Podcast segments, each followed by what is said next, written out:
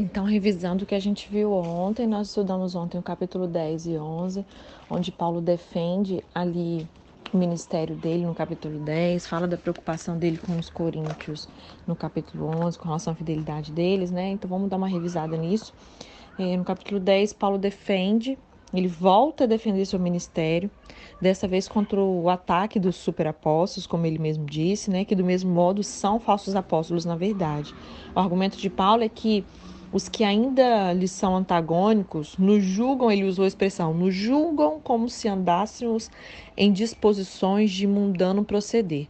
Na qualidade de apóstolo, a sua autoridade é tanto de natureza espiritual quanto soberanamente poderosa. E a seguir, de forma indireta, ele ridiculariza os falsos apóstolos que vieram para Corinto e se vangloriam né, da superioridade de sua sabedoria e ensinamento sobre os outros.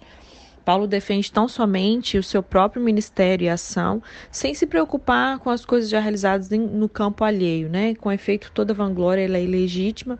É Deus quem realiza o trabalho, a aprovação do Senhor é a única que tem uma validade mesmo. E o versículo chave é de confiar em Deus, aplicação pessoal que nós podemos fazer melhor do que os outros e ainda ser pouco diante da expectativa de Deus, né? Assim, abstenha-se de ficar fazendo comparações e tal. No primeiro versículo do capítulo 10, ele fala da questão da semelhança de Cristo. Você não tem como vencer, é de um modo geral um fato. Paulo ele era acusado de ser tanto tímido quanto ousado, manso, mas também severo. Assim manifesta seu apelo pela mansidão e benignidade de Cristo. Em Cristo, a mansidão de Paulo ou de um ministro não se confunde com fraqueza. É melhor ser um ousado severo, é melhor ser um ousado severo, postura que Paulo ele foi forçado a adotar, né? Uma exceção feita para algumas pessoas em Corinto que se mostraram sensíveis à sua proposta piedosa. Sobre ser benigno, a palavra grega no original, né, é eirieikia, que significa gentil e atencioso e é usada para definir a pessoa que procura a paz de uma maneira tranquila e adequada. Isso é ser benigno. Ele fala da questão da guerra espiritual, que nós só seremos vitoriosos na milícia espiritual se nós abandonarmos o estilo e atitudes carnais. A proposta cristã é de apresentar a verdade para que o espírito possa reorientar a maneira de pensar e a percepção de uma pessoa. As maneiras pelas quais uma pessoa mundana luta não tem valor algum para alcançar esse objetivo. Né? Ele fala da questão de a gente levar o nosso pensamento cativo. Alguns entendem o texto como uma forma de impelir os planos, ou seja, os pensamentos do inimigo, alcançando assim a obediência a Cristo. Outros assumem-no como um indicativo da luta do cristão para conduzir todo o propósito em harmonia com a vontade e os caminhos de Cristo, de sorte que o Mestre seja vitorioso através de nós. Ele fala da questão da desobediência, ser punida.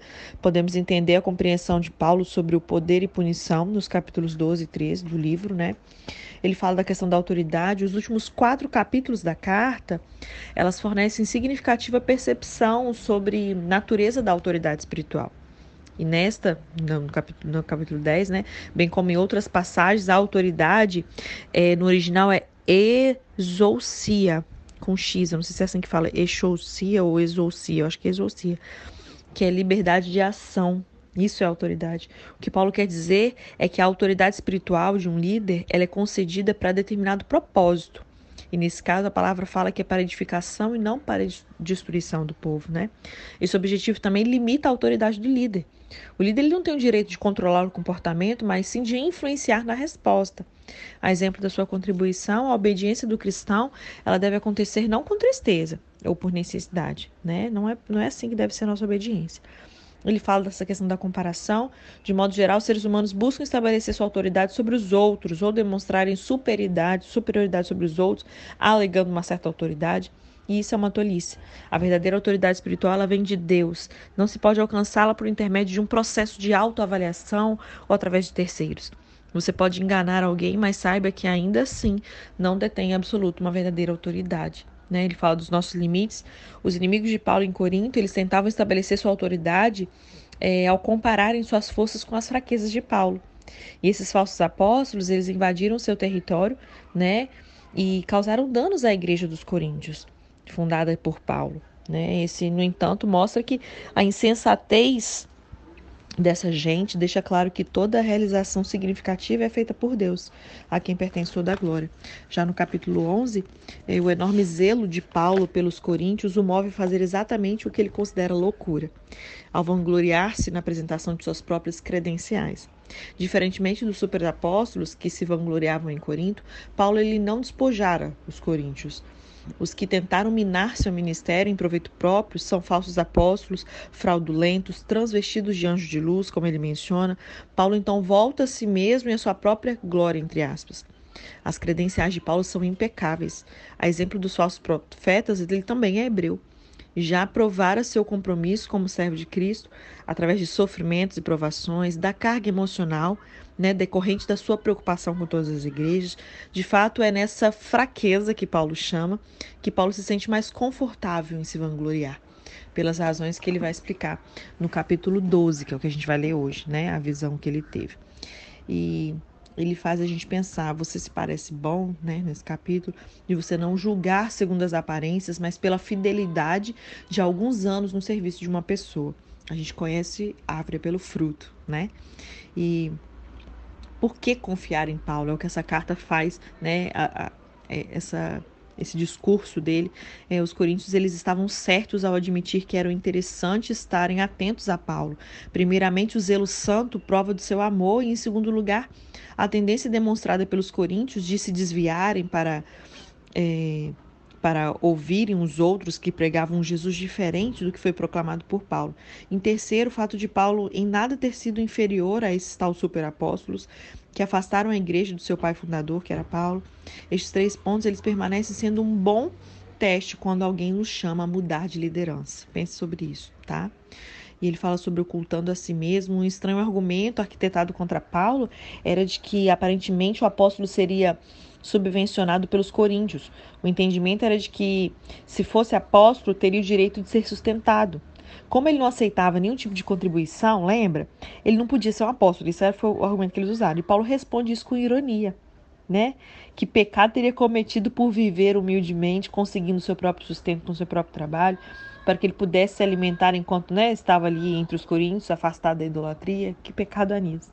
Ele fala da transformação Satanás se aproximou de Eva, né, fingindo querer ajudá-la, e em verdade não queria, porque se ele fosse franco com a sua intenção de induzir o primeiro casal ao pecado, Eva teria rejeitado né, a serpente imediatamente. É claro que Satanás se fez parecer justo, o que faria o verdadeiro crente se o inimigo deixasse transparecer suas verdadeiras e malignas intenções. Né?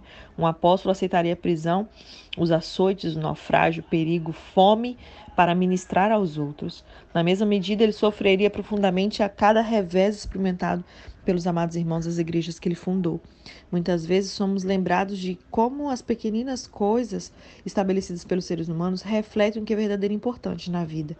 Como é importante que nós cristãos não nos deixemos atrair por essas ilusões. Amém?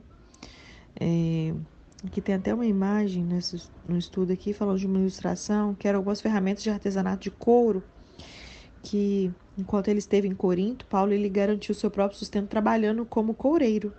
Né? A gente viu isso lá em Atos 18, tá? Trabalho é difícil, exigente, pouco valorizado na cidade. Assim, Paulo humilhou-se aos olhos de muitos e forneceu munição a esses críticos que perguntavam desdenhosos: um apóstolo deve fazer isso, né? Então, esse é o argumento deles. E com relação ao último capítulo que a gente vai ler, eu já vou fazer um resumozinho dele e depois eu já vou ler ele para finalizar, tá bom? Então, o resumo do capítulo que a gente vai ler agora, que na verdade é o 12 e o 13. O 13 é pequenininho, deve ser tipo saudação final, deixa eu ver. Isso, são advertências finais e uma saudação final. Então, é, Paulo ele vai explicar para gente que as fraquezas, entre aspas, são a fonte da vanglória. Depois que o apóstolo recebeu uma revelação assombrosa de ter sido ele próprio arrebatado aos céus, que é o que a gente vai ler do verso 1 ao 6, no capítulo 12, Satanás o golpeou com um espinho na carne, que a gente já conversou sobre isso no estudo de Atos. Se vocês não tiverem fixado sobre isso, depois eu posso relembrar vocês, tá bom? Muitos imaginam tratar de uma enfermidade séria, deformante, alguma coisa assim. Paulo ora com fervor para sua remoção, só que para muitos a resposta foi não. Aqui, inclusive, fala que a resposta foi não. né? Só que nós vimos, eu provei para vocês com trocentos textos que foi removido, sim. Amém? Através dessa experiência, Paulo ela não passava de uma chamada especial a sua força nas pessoas no momento de dificuldade e fraqueza. Apesar de sua assim chamada fraqueza, né, como ele fala, Paulo dificilmente poderia assumir um papel secundário diante dos superapóstolos de quem os coríntios se encantaram. Né? Paulo ama ainda mais a igreja, até mesmo essa defesa humilhante, ela é motivada unicamente pelo temor que Paulo fosse visitá-los, né? Os encontraria ali endurecidos e imaturos. E a seguir, Paulo conclui é, no capítulo 13 com uma advertência, né? A, a autoridade apostólica ela é real. Cristo fala através de Paulo: se não responderem a Cristo Senhor, que é poderoso em vós, né? Como ele vai dizer, ele mesmo irá discipliná-los, ele fala sobre isso. Os crentes devem examinar a si mesmos. Se não fizerem, quando Paulo chegar, lembra que ele estava enviando uma carta para quando ele fosse lá depois, né?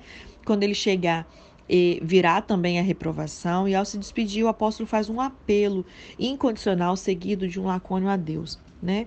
E é esse versículo-chave do capítulo 12 ali, a questão da força verdadeira, da gente não ter medo de ser ou parecer fraco, né? E quando ele vai falar ali no capítulo 12 sobre minhas fraquezas, no contexto, Paulo fala basicamente de algo que faz com que pareça fraco aos olhos de quem ministra, tá? O apóstolo aprendera que quando parecia fraco aos olhos dos outros, é quando ele era verdadeiramente forte. Pois a partir daí, Deus trabalhava através dele de maneira mais eficaz, entende? Então não é que ele era fraco. Aos olhos dos outros, pensa, um apóstolo tendo que fazer um negócio de corpo para poder ganhar dinheiro, isso é fraqueza, isso é se humilhar. Né? Então, no momento em que ele precisa fazer esse tipo de coisa, mostrar uma fraqueza, se parecer fraca aos olhos dos outros, era aí que verdadeiramente ele era forte e é daí que o Senhor usava dele de maneira mais eficaz. Né? E que mensagem isso traz para nós? A efetividade espiritual não depende das nossas habilidades, nem mesmo de como os outros nos veem. Só depende da nossa própria disposição em confiar inteiramente em Cristo. E com relação aos espinhos, né, discute-se muito sobre qual seria esse mal crônico de Paulo. Uma sugestão é que ele sofria de uma doença ocular nada atraente, mas isso a gente já sabe que não é uma verdade. Esse argumento tem uma sustentação, assim, numa referência no final da, da Epístola de Gálatas, ao acrescentar um pós-escrito a epístola em letras grandes, porém ali era por conta do apedrejamento, lembra? Então ele estava muito machucado e tal, não era uma enfermidade fixa, ele não estava cego, não estava com problema na visão, não é nada disso, tá bom? Isso são especulações, a palavra mostra o contrário. Ele vai falar dos cristãos e a boa saúde. Há quem afirme que a cura é propiciada aos crentes na crucificação de Cristo, e nós vimos isso, né? Em justiça de Deus, que Jesus ele conquistou isso para nós na cruz. Por isso que lá em Isaías 53 fala que pelos pisaduros nós já fomos sarados, porque aquele que era maldito, aquele que fosse pendurado no madeiro, e assim a profecia se cumpriu, e toda a maldição da lei que estava sobre nós não está mais. Amém? É, e Paulo aí e as pessoas argumentam né, que ele não foi curado e tudo, mas isso também nós já vimos que não é uma verdade. Amém? É, e aí, por conta deles acharem que ele não foi curado, alguns sustentaram que Deus é, responderá a qualquer oração, basta que a gente acredite. Paulo, ele não carecia de fé, mas ele não foi curado. Como assim, né? Isso é o que eles afirmam, tá? Mas eu não concordo com isso mediante o estudo do que a palavra nos diz, tá bom? Aí eles falam que Lá em Filipenses 2, a gente vai começar a estudar Filipenses amanhã, né? Nos lembra que os cristãos podem sofrer, sim, em decorrência de uma saúde precária, além de outras dificuldades, né? Sem que isso represente pecado ou falta de fé. Porque antigamente as pessoas pensavam o quê? Hum, fulano está em pecado. Qualquer dificuldade, doença ou coisa é porque a pessoa estava em pecado. E não necessariamente tá bom? É, Deus tinha um propósito na sua vida, né? Quando ele permitiu que Paulo passasse por tudo isso. E como é bom a gente estar confiante em duas situações: que quando sofremos, temos em mente um, que Deus tem em mente uma boa razão. Quando estamos fracos, nós podemos aguardar até que Deus nos mostre seu poder em nós e através de nós. Ele fala do exercício da autoridade, o capítulo 11, ele nos mostra que a autoridade espiritual, ela dispensa força coercitiva, eu não preciso de usar né, para mandar, para poder e tal. E nesse caso, Paulo ele poderia advertir e punir, né? Só que a resposta é que ele não o fez.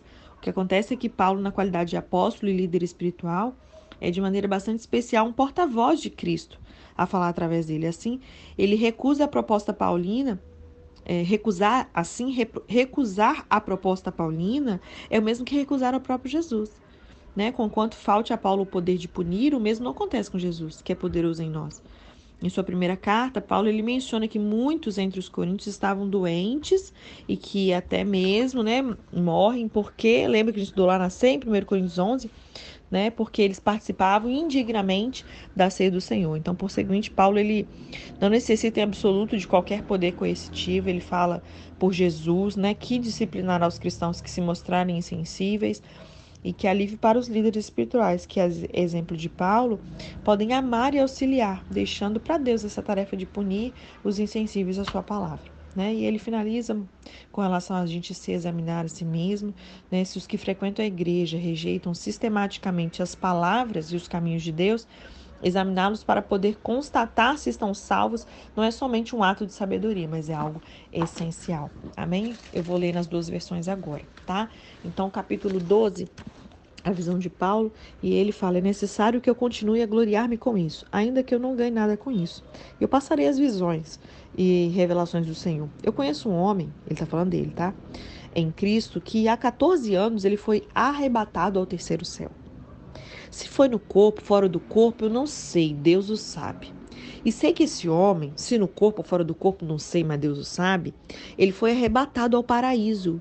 E ele, ele ouviu coisas, tem versões que falam inefáveis, que é indizíveis. Ele ouviu coisas que eu não tenho. Sabe assim, olha, eu não consigo falar, não tem palavras no português. Não tem, eu não consigo expressar, eu não consigo dizer. É inefável, indizível né? Essa é a palavra mencionada na, na, Bíblia. Coisas que ao homem não é nem permitido falar, foram as coisas que ele ouviu quando ele foi arrebatado do terceiro céu. Nesse homem, nesse homem eu me gloriarei, mas não em mim mesmo, a não ser em minhas fraquezas. Mesmo que eu preferisse gloriar-me, não seria insensato, porque estaria falando a verdade. Eu evito fazer isso para que ninguém é, pense a meu respeito mais que em mim vê ou de mim ouve para impedir que eu me exaltasse por causa da grandeza dessas revelações, foi-me dado um espinho na carne, um mensageiro de Satanás para me atormentar. Lembra o que, que era o espinho na carne, mensageiro de Satanás? Tudo isso a gente viu, inclusive, na velha aliança, era uma expressão que eles usavam. Nós pegamos várias passagens que usavam essa mesma expressão. Então, era tudo que se levantava para poder impedir ele de concluir o trabalho, amém? Três vezes roguei ao Senhor que o tirasse de mim, mas ele me disse: minha graça é suficiente para você, pois o meu poder se aperfeiçoa na fraqueza. O Senhor não falou não para ele nem aqui. Como é que as pessoas deduzem, né? Não, o Senhor falou que não. Não, a minha graça. Ele não falou não. A resposta foi sim. A minha graça te basta. Ela é suficiente. É de graça, é um favor imerecido. Tá tudo feito, tá tudo certo, tá certo, filho. Né? Então foi o que fez ele superar todos esses espinhos na carne todos esses mensageiros de Satanás que se colocaram no caminho dele, a graça foi suficiente para que o poder fosse aperfeiçoado nas fraquezas dele. É isso que a passagem nos diz. Portanto, eu me gloriarei ainda mais alegremente em minhas fraquezas, para que o poder de Cristo repouse em mim. Verso 10: Por isso, por amor de Cristo, eu me regozijo nas fraquezas, nos insultos, nas necessidades, nas perseguições, nas angústias. Por isso que quando sou fraco é que sou forte. E ele fala dessa preocupação dele com os coríntios, no verso 11: Eu fui insensato, mas vocês me obrigaram a isso. Eu deveria ser, eu devia ser recomendado por vocês, pois em nada sou inferior a esses tais superapóstolos, embora eu nada seja. As marcas de um apóstolo, que são sinais, maravilhas e milagres, foram demonstradas entre vocês com grande perseverança. Em que vocês foram inferiores às outras igrejas, exceto no fato de que eu nunca ter sido um peso para vocês? Perdoe-me essa ofensa.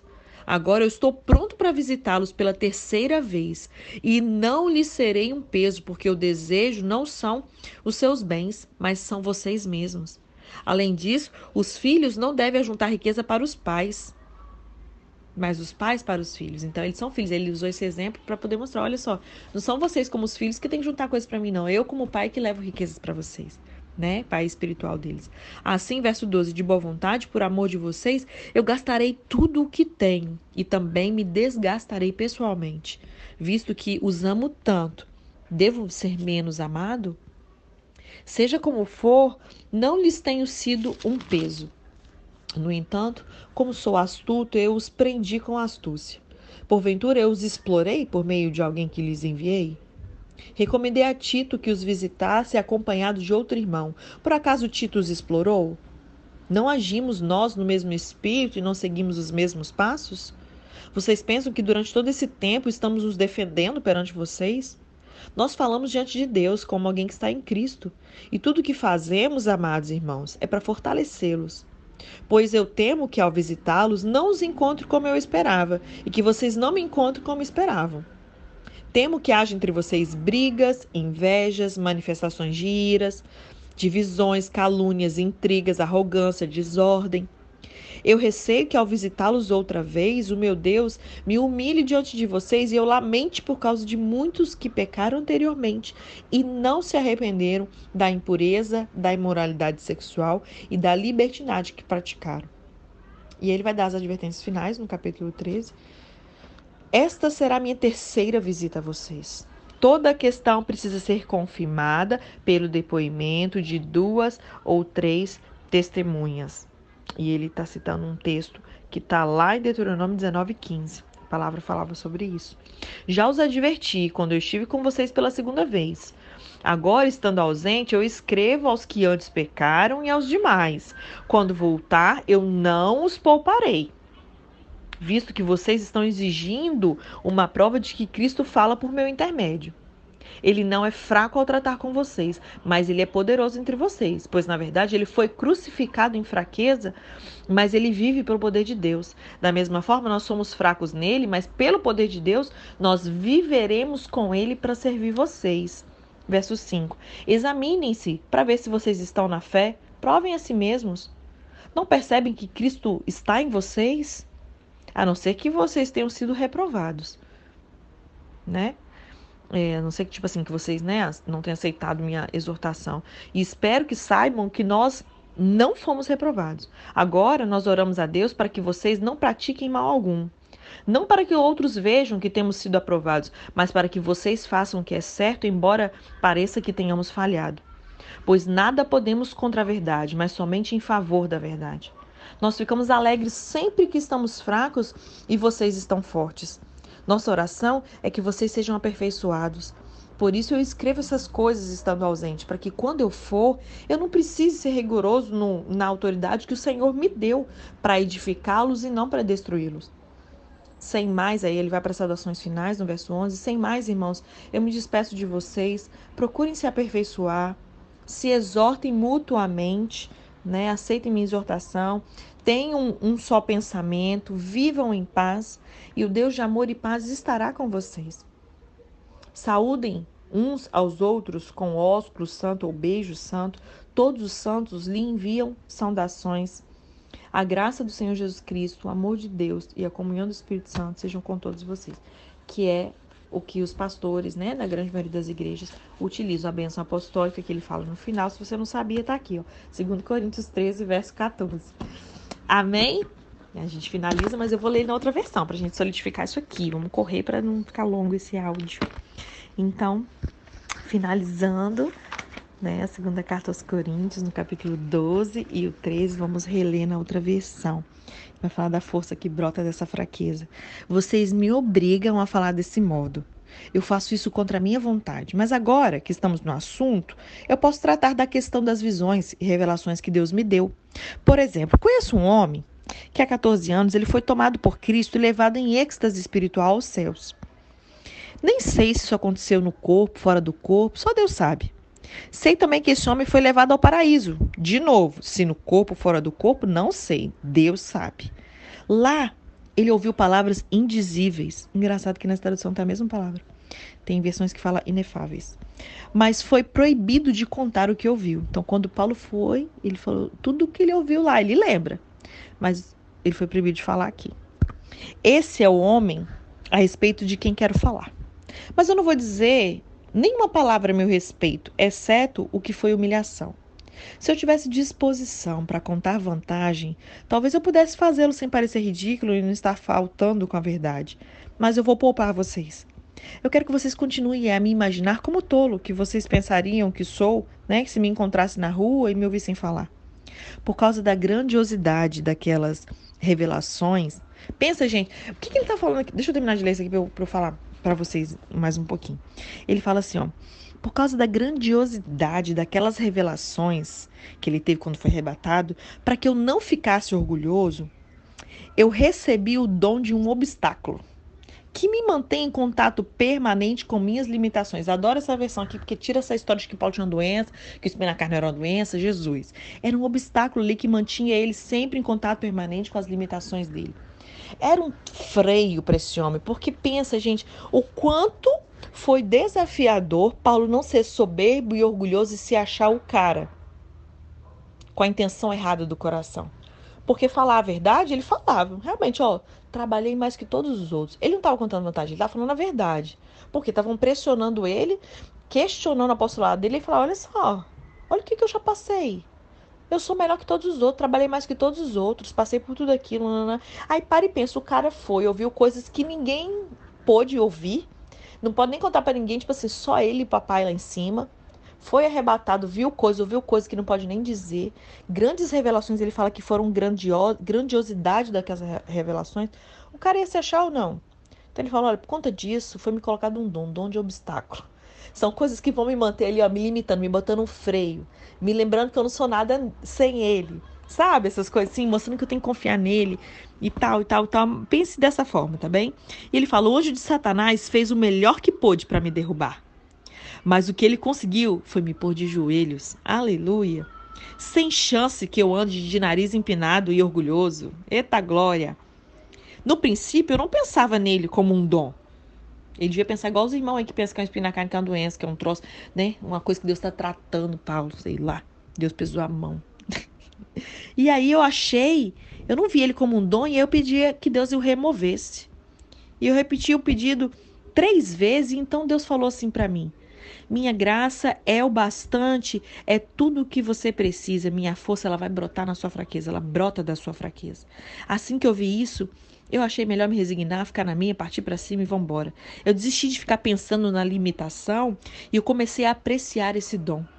Foi uma oportunidade para que a força de Cristo ela trabalhasse na minha fraqueza. Agora enfrento com alegria essas limitações, contudo que me torna pequeno, abusos, acidentes, oposição, problemas. Simplesmente eu permito que Cristo assuma o controle. E quanto mais fraco eu me apresento, mais forte eu me torno. Algo curioso acontece quando provamos Deus, digamos assim, né? Isso aconteceu primeiramente no Éden e continua acontecendo hoje. A experiência celestial de Deus, ela é acompanhada por uma tentação de reproduzir a experiência de Deus. É aí que o nosso gosto por Deus é transformado numa fonte insaciável de ser Deus. Quando nos exaltamos dessa maneira, desejando que as pessoas nos tratem com reverência como se fosse para Deus, por causa do nosso conhecimento superior, porque eu sei muito da Bíblia, por causa das revelações impressionantes ou doações especiais, isso nos deixa numa precária posição espiritual. É um lugar escorregadio que contribui para uma queda. Né? O princípio da, da queda, da ruína, é isso aí, é orgulho, é soberba. E o remédio de Deus para isso é nos permitir passar, sim, por algumas humilhações né? Algo que nos faça ser rebaixados, que nos faça voltar em sua direção e nos manter nessa posição. Amém? Muito bem, vocês conseguiram. Continuo até aqui agindo como tolo, mas a culpa não é toda minha. Vocês me fizeram agir assim. Vocês é que deveriam ter falado bem de mim e me recomendado, em vez de eu ter que eu mesmo ficar falando de mim. Pois sabem por experiência própria que, embora eu não seja ninguém, seja um nada, não posso ser relegado à segunda classe. Porque, comparado com aquelas celebridades falsas apostólicas ali, que vocês bem conhecem, todos os sinais, milagres, sinais de maravilha, sinais de poder, vocês que eram é, coisas que marcam, né, o apostolado verdadeiro, eles eram evidentes quando eu estava com vocês em todos os bons e maus tempos. Sinais, milagres, sinais de maravilha, sinais de poder. Vocês receberam menos de mim ou de Deus que as outras igrejas, por um acaso? A única coisa que vocês receberam menos de mim foi responsabilidade com meu sustento. Pois bem, eu sinto muito. Perdoe-me por despojar vocês. Tudo está preparado agora para minha terceira visita a vocês. Mas não se preocupe com isso não. Vocês não precisam se sacrificar. Eu não serei um peso para vocês dessa vez mais do que fui em outras visitas. Não tenho interesse que vocês têm. Eu tenho só, não tenho interesse naquilo que vocês têm. Eu tenho interesse em vocês. Os filhos não têm que se preocupar com os pais. Os pais é que se preocupam com os filhos. Eu ficaria feliz em esvaziar os bolsos ou até mesmo hipotecar minha vida se fosse o caso para o bem de vocês. Assim, porque quanto mais amo vocês, por que, que eu sou menos amado? Quanto mais eu amo vocês, menos vocês me amam. Por quê? E por que continuo a dar importância a essas fofocas sobre eu ter usado meu autossustento como forma de culpar vocês? Tipo assim, aí o povo falava assim, ah, é lá. Ele faz assim, tem que se sustentar para poder reclamar deles, como se eles não tivessem sustentado ele. O povo inventava tudo, né? Onde está a prova disso? Ele pergunta. Alguma vez eu os enganei ou usei alguém para iludir vocês? Eu pedi a Tito que o visitasse e levasse alguns irmãos consigo. Por acaso eles agiram de má fé com vocês? E acima de tudo, não temos sido sempre sinceros e honestos? Não penso que eu estou aqui me defendendo perante vocês, não. Vocês não são júri. Deus, revelado em Cristo, é o júri.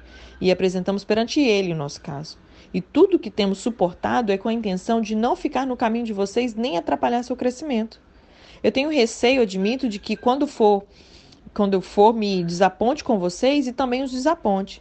A frustração mútua deixará tudo em cacos, brigas, invejas, ânimos exaltados, partidarismo, palavras ofensivas, denúncias, gente nervosa, confusão generalizada.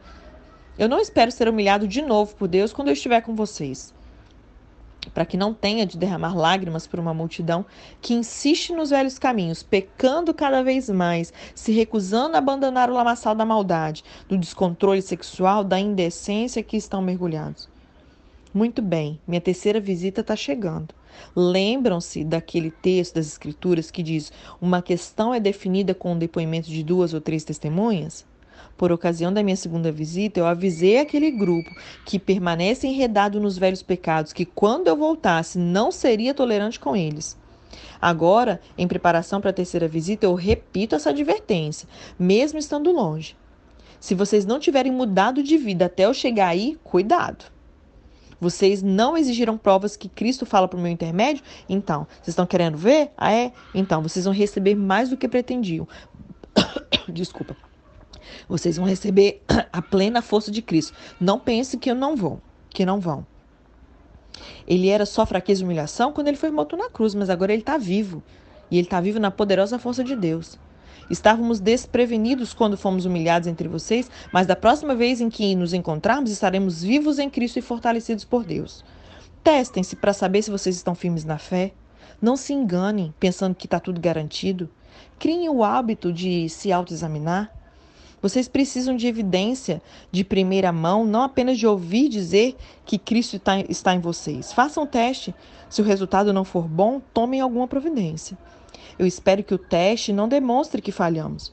Mas se for esse o resultado, é preferível que o teste demonstre nossa fraqueza do que a de vocês. Estamos buscando a verdade que faça vitorioso todos nós. Não pode ser de outro modo. Reconhecemos nossas limitações, mas também a celebramos e continuamos a celebrar cada vitória, cada triunfo de verdade em vocês. Oramos intensamente para que tudo isso aconteça na vida de vocês. Estou escrevendo assim agora e é, para que quando eu for, eu não tenha que tocar mais nesse assunto. A autoridade que o Senhor me deu é para juntar o povo, não para dividi-lo. Eu espero que tudo se resolva para eu não precisar perder tempo com repreensões quando eu estiver aí. É isso, meus amigos. Sejam alegres, mantenha tudo em boas condições, sejam animados, tenham harmonia de pensamento, sejam agradáveis. Façam tudo isso e o Deus de amor e paz estará com vocês. Cumprimentem uns com os outros com um abraço santo. Todos os irmãos e irmãs que estão aqui enviam saudações.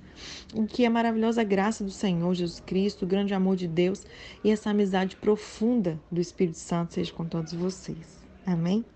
Agora que nós chegamos ao fim dessas duas cartas de Paulo, eu percebo algo mais. A igreja em Corinto era o pesadelo de qualquer pastor, gente. Pensa. Ó, ó, o cara na segunda carta fechando a carta desse jeito, ó, avisando que se o povo não tivesse dado jeito, nossa, meu pau ia quebrar. Ó, gente, conserta a vida aí, não continua nessa vida de pecado, não. Pensa, um pastor dessa igreja aí, misericórdia. Né? Mas eu realmente gosto das pessoas a quem ele se dirigiu. E por que eu gosto tanto desse povo? A nova vida em Cristo ardia neles. Eles estavam mergulhados em problemas, mas esses problemas não abafaram o mistério de Cristo que ardia neles. Eles sabiam que eles estavam sendo moldados por um propósito eterno e grandioso. Apesar das palavras duras que foram trocadas por Paulo e os coríntios, ele os chamou de amigos. e os encorajou a serem alegres, né? E lhes desejou o melhor. A maravilhosa graça de Jesus, o grande amor de Deus, a bênção apostólica que nós conhecemos. Eu gosto disso, gosto muito. Penso que essa realidade demonstra que, mesmo que tenhamos fortes discordâncias no corpo de Cristo, ainda nós podemos ser amigos, sim, podemos encorajar uns aos outros, ainda podemos esperar o melhor uns dos outros. Paulo ele nos inspira nisso também. Mesmo com um cenário de caos como esse, ele sempre dizia o quê? Olha, não, eu sei que Deus vai completar a obra. Não, eu sei que Cristo é poderoso, ele vai fazer. Né? Ele exortava e tudo, mas ele tinha esperança, ele cria né, nessa obra linda e era um amor que não tinha como explicar esse amor que, né, que o Senhor colocou no coração dele por essa igreja tão problemática e tão atual também, né? Vemos que os problemas são os mesmos. E aí a gente termina aqui a nossa jornada com o 2 Coríntios. Eu espero que vocês tenham amado, que o Senhor tenha mais uma vez trazido não só conhecimento, sabe, mas havido transformação, porque é a verdade, é a palavra que nos liberta, né, que vai nos moldando, que salva a nossa alma. Amém?